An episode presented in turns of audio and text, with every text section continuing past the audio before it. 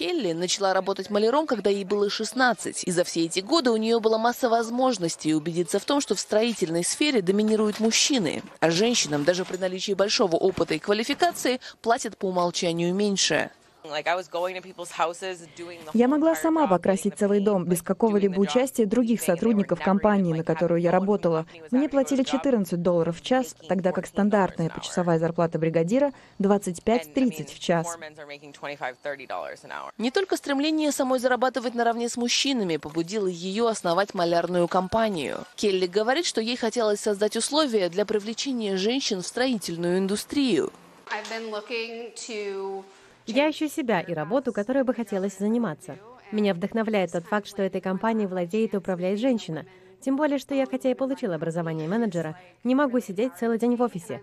Здесь меня привлекает физический труд, творческий подход и возможность общаться с людьми.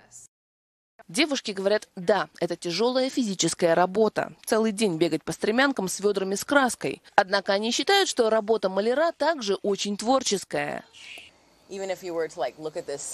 Если вы посмотрите на этот потолок, то увидите, что он отнюдь неровный, и чтобы его хорошо покрасить, нужно некое изящество, которое есть в характере у каждой женщины. Кроме того, мне здорово помогает моя интуиция, когда я помогаю клиентам выбрать цвета для своего дома. Келли добавляет, многие клиенты, особенно если в доме есть дети или пожилые люди, комфортнее себя ощущают в присутствии женской строительной бригады. А с точки зрения профессионализма, отмечают заказчики, Келли даст фору многим мужчинам.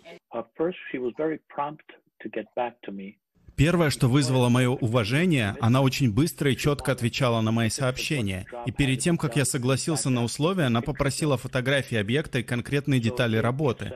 Я сразу понял, что имею дело с профессионалом. Мне понравилось еще больше, когда она сказала, что один из видов работ, который мне был необходим, она может сделать, но это не ее специализация. Это очень честно и опять же профессионально.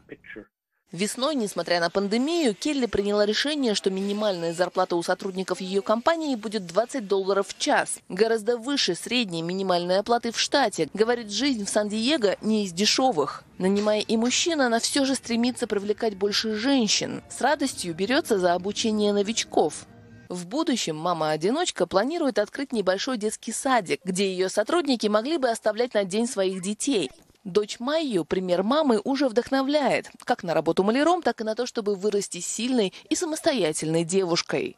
Евгения Дюло, «Настоящее время Америка» из Сан-Диего.